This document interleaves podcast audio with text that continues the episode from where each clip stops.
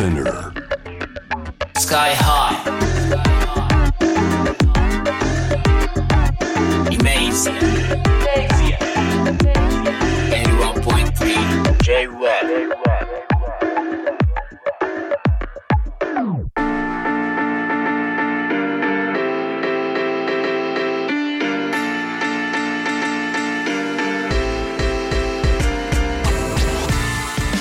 メージやラッパーのスカイハイです。このコーナーですね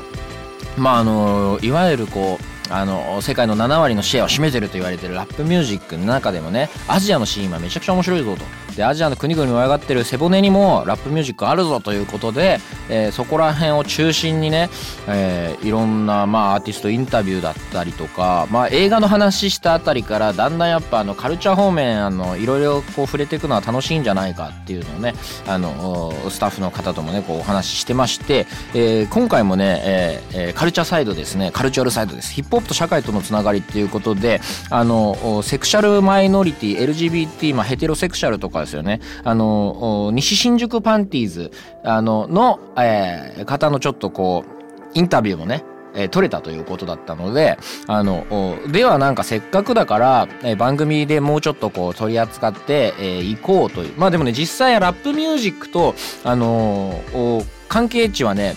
劇的に変わったもののうちの一つなんじゃないですかね。いろいろあると思いますけどえっ、と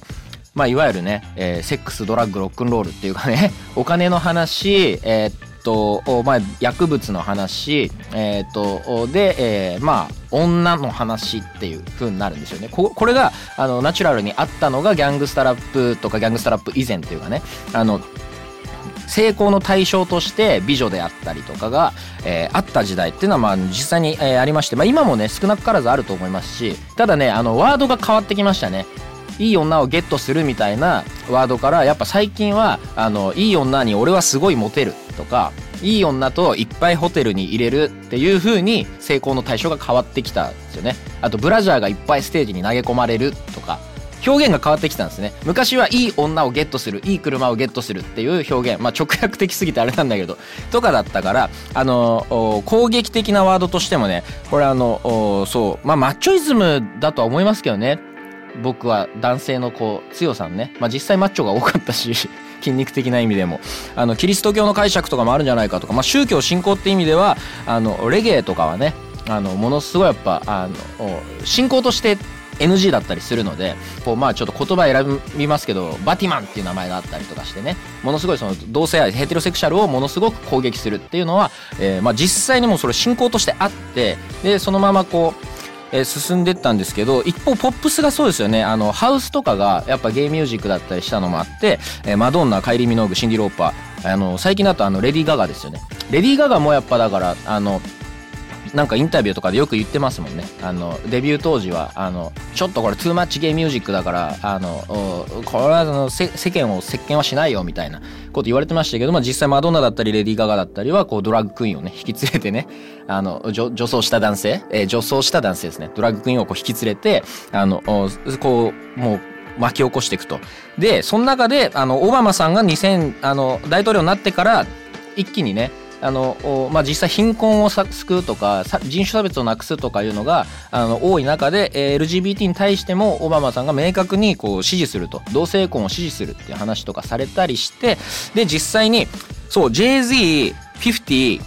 エイサップロッキーもそうですね。あの結構そのもともともともとはそのえっといわゆる、えヘテロセクシャルとか、まあ、 homophobicあのをされてた人たちがあの撤回したんですよね。あの過去の発言は間違っていた。謝罪するって言ってあのお訂正してでえっ、とお実際多かった。でアングロサクソンあの白人ラッパーだってマックルモアとかはセームラブとか歌ってねヒットしたりとかあのカミングアウトも増えていったしね。そう。フランク・オーシャンとかね。あのいろんな国籍の人が実際に自分のその同性愛をこう告白していっってあのものすごいそれもちゃんとあの支持されてこれなんかでも別になんかねいやもうそういう時代じゃないんだからとかそういうことっていうよりはなんか、まあ、実際そうなんだけどコミュニティが変わっていってあの周りの常識が変わっていったらあのそれこそだってさその日本だってさ死の交渉の時代にはさあの身分差別あったわけだからでその頃に生きてた人からしたらその身分差別がなくなる時代なんて想像つかなかったと思うんですけどだからあの昔はそういうあのあの同性愛をこう例えばテレビ番組でお笑いのネタにするとかね。あのすごいこう部別的にね扱うっていうのがあの当たり前の時代確かにあったはあったのでも事実としてあったので、えー、それでなんかこうなんかこうね嫌な思いさせてしまったっていう人とかあのものとかはあったと思うんだけどそれがあの今実際にこう広がってってそういう人いっぱいいるぞっつってなんかみんあれ？なんかみんなで幸せになった方がいいんじゃない？っていうのに気づいたっていう感じですよね。人間あのあの子供から大人になるようにね人間社会も常に成長していくものなのであのあこれやべえ違うっぽいなって思ったら訂正する修正するっていうのをずっとね繰り返すことまあもう間違いないで生きるのも無理なのでね一個人としても一社会としてもあの間違いまくってるのも確かですからもう戦争もねずっと起こるしきっと。で起こった後にこんなことは繰り返してはならないっていうのを繰り返すっていう非常にですね手塚治虫的なね。いやまあまあそうそうあのしょしょそういうふうにまあエミネムとかになってくるとまあちょっとよくわかんないですけどね。いやエミネムはその自分がゲイであるっていきなり言い出したりとかしてあのえあんなにホモファビックもう本当にこうともうとてもねあのあの言えないような JWAVE さんでは一生かかんないようなリリックとかをこう吐き続けてた人が自分はゲイであるっていきなり出してであの翌年に撤回する。やっぱ違ったっぽいみたいな。でその次の年にそのいわゆるその同性愛の人とかが使ってるマッチングアプリ。今俺それ使ってるんだよつって。でなんかあの翌月とかにあのアンインストールしたみたいなちょっとなんかそれはまた違う問題に関わってきそうなんだけど。まあでもそういう風にねあのいろんな人がいていろんなことを考えてるのでいろんなことをあの尊重してあげましょうよみたいな、えー、本当にねあのカジュアルな話だと思います、えー、そういう風に取り扱ってい、えー、きたいしいた方がいいと思うんですけどそんな中で カジュアルっつうかね日新宿パンティーズはね本当あのすごいんですよ。あのまあすごいんです。まあ見てほしいですね。セクシャルマイノリティを含めたクルーとして注目を集めている西新宿パンティーズって書いてますけど、この言葉で果たして、あの、あの人たちを説明できるのかっていう、アディポイさんにね、あの、LGBT との関係についてインタビューした模様をお届けできるということなので、あの実際そう西新宿パンティーズっていうか新宿はあの2丁目があったりとかあの結構混ざる場所だったりもするのでいろんな価値観とかねいろんな、えー、方々が、えーえー、では、えー、そこら辺の話いきますか。そうコミュニティミュージックだからあの周りの人がどう思ってるかとかあの同意見とは同意見なのかどうなのかっていう。いやあのだから周りの常識が変わってったりとか僕も実際その2000年代頃とかって周りに別にいなかったからそういうゲイの友達とかバイの友達とかがそれがあのレディーと作った曲韓国の。で多様性歌ってる曲だけどあの作った2年前とかはあのなんだっけアホにバカにインテリゲイのブサイク俺の友達に唯一ないのはヘイトクライムとかね。あのいうリリック書いたりとか、まあ、あのゲイの作る服を羽織りバイと夜遊びとかね。増えたんですよ単純に。でそういう友達とかできたりとかそういう人の話とか聞いてたりしたらやっぱあの尊重したいじゃないですか。やっぱねあの隣の人を尊重するということの延長にしか社会はないなというふうにね思いますのであの昔の歌詞が明らかにそぐってないなと。これはあの人を傷つけるためのものでしかなくなってきているなっていうのがあったらそれ撤回していくとかあのいうことでいいんじゃないかな。なんかなかったことにするっていうのは良、くないですよ。歴史修正みたいになっちゃうから。こういうことがあったと。そうし受け止めてあの謝罪するとこは謝罪するとかね。あのそういうふうにしてこう進んでいけばいいんじゃないかなと思いますけどあの実際に日本でもあありました。ホモフォビックね。結構なリリックありましたから。言わないけど。言わないつか言っても使えないから。あの結構なリリックあったんですよ本当に、えー、まあまあそういう中で、えー、そういうのをこう聞いてた、まあ、実際こんだけラップできる方たちだから実際聞いてたと思うんですよね。でそういうあのいわゆるこうヘイトだったり痛烈な言葉をこう投げかけられている立場だったっていうアディポイさんたちがどう思っていたのかっていうのをちょっとインタビューで答えていただきました。実はその僕はですね東京に出てくる前とかはまだあのそういった音源聞いてたんですけどゲイとして聞いてはいたんですけどピンとこなかったというかまだ自分にとってその自覚があんまりなかったっていうのもあると思うんですけど、えっと、東京に来て新宿2丁目で、まあ、いろんな人と会ったりとかあといろんなまあ活動をしてることを知ってから、えっとどんどんまあ自分のゲイであるというあのアイデンティティを自覚するようなことにもなってでそうなってくると、えっと、やっぱりそれまであの気にしていなかったホームフォビックな表現、えっと、ゲイ差別的な表現がやっぱりそれは自分たちを攻撃してるなというふうに感じますしそれに対してまあ当事者として声を上げないといけないノーと言わないといけないというふうに、えっと、今は考えるようになりました。我々、まあ、ゲイのメンバーのバースパートの中ではそのホモフォビックに対して、えー中指を立てるようなそういう、えっと、フレーズを、えっと、入れたりもしてます。えっと、例えば某議員の発言を受けて「スタンダード」という曲の中でメンバーのスヌープ・バタコのバースで、えー生産性で人を測るな性能ヘイト絶対に黙るなというラインがあるんですけど、まあ、そういった、まあ、LGBT に対しての、えーとまあ、批判に対して、えー何かこうノーをちゃんと言っていくというのは、えーと曲の中でやっています。はい。あのーそうなんですよね。えー楽曲でラップされてる時と普通に喋られる時のテンションの差でね。いや、自分もあることだから。あの、びっくりしましたけど。そうなんですよね。えーあの、アディポイさんも自分のリリックをこう、扱って、あの、お話しされてましたけど。そうなんですよね。いや、でももう、それに尽きる気がしますけどね今おっしゃっていたあことに尽きると思いますしそのなんだろうあのある程度の年齢をもういかれてる方とかはその時代が長かったとあの常識旧常識に触れている時間が長くてそれの名残で出ちゃったとかあのついなんか発言があの不適切だったとかいうことがあった後にあのこう、まあ、謝罪されたりとかあの撤回されたりとかすることはあっていいと思うんですけどあの完全にねもう10ゼロっつうのも無理ですから。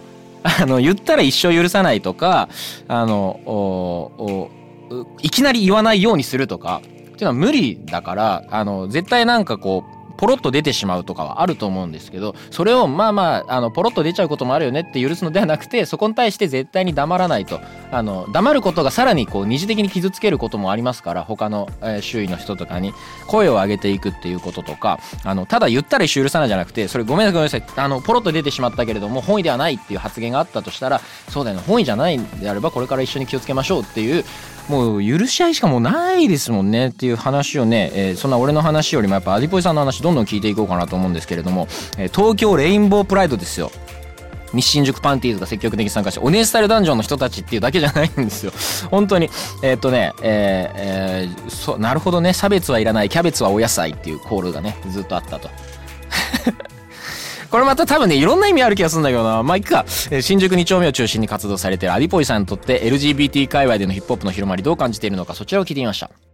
私自身がですね、2012年から、えっと、新宿2丁目で、えっと、日本語ラップナイトというイベントを不定期で開催させてもらっていて、まあ、その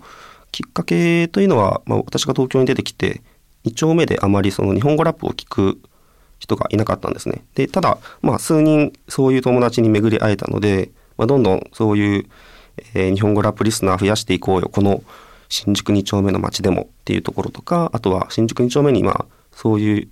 日本語ラップ好きな人たちの居場所を作ろうっていうところで、えっと、始めたという経緯があります。で、ここ数年は、オネスタイルダンジョンという、えっと、イベントをですね、まあ、某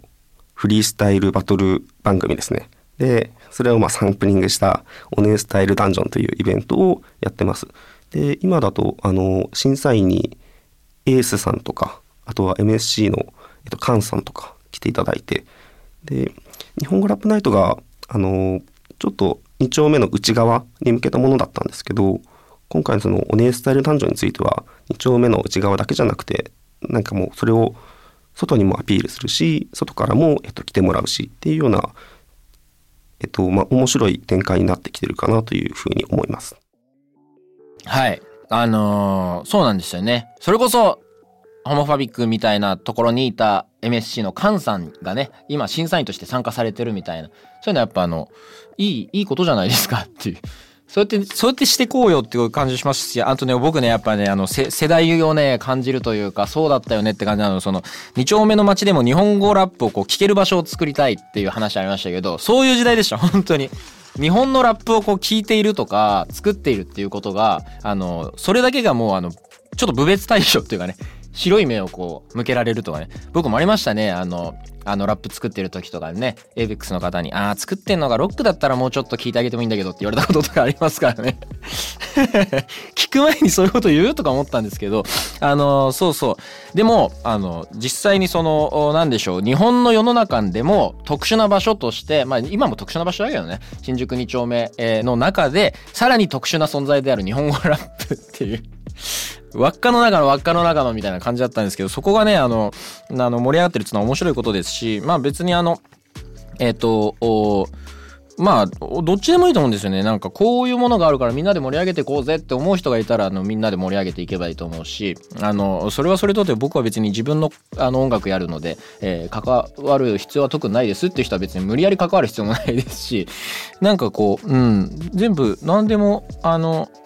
やりたいことをやってる人のことを止める方がおかしいとは思いますし実際盛り上がってるっていうのは本当に楽しそうですよね、えー、日新宿パンティーズのアディポイさんはねいろいろ本当お答えいただいてありがとうございました。ものすごい聡明な方でねすごいこう真摯な人間性がこうなんかね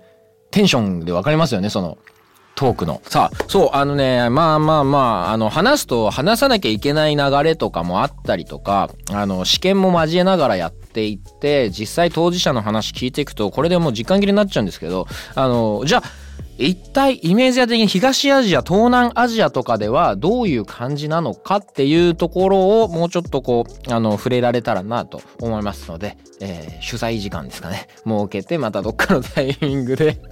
えー、っていう風になればなと思います。でも実際リルリルナゼックスのヒットとかはねまた変わってくると思いますね。あの世の中。リル B の I'm Gay の時とかはやっぱあのまだなんかざわつくみたいな感じだったけどリルナゼックス押しも押されぬナンバーワンえー、ヒットアーティストが、あの、こう言い続けると。それでこう、あの、いろいろ結構めんどくさいことあるんだけど、そことはずっと戦い続けてやっていくっていう。自分は今の立場で、あ、そう、自分はリルナゼックスが言ってたのすごいなと思ったんだけど、自分は今の立場だから、有名人で、あの、お金もあって、地位もあるから言えるけど、俺がもし、その、こっから数百キロ離れたところの田舎町の少年だったら言えないと。そこのその生活考えたら言えないと。だから俺が言っていくんだっていうのはね、リズナ、リルナセックスって。いや、だから、あの、おおそうなんですね。あの、あそリルナゼックスの曲とか入れてもいいかもしれないですけどね。あの、エイズアではないけど、そ、そんなね、くくる必要もないでしょうということで。えー、プレイリストのタイトルはイメージアンラップ。Spotify でプレイリスト公開しています。ホームページ、Twitter にもリンク貼っておきますので、ぜひアクセスしてフォローしてください。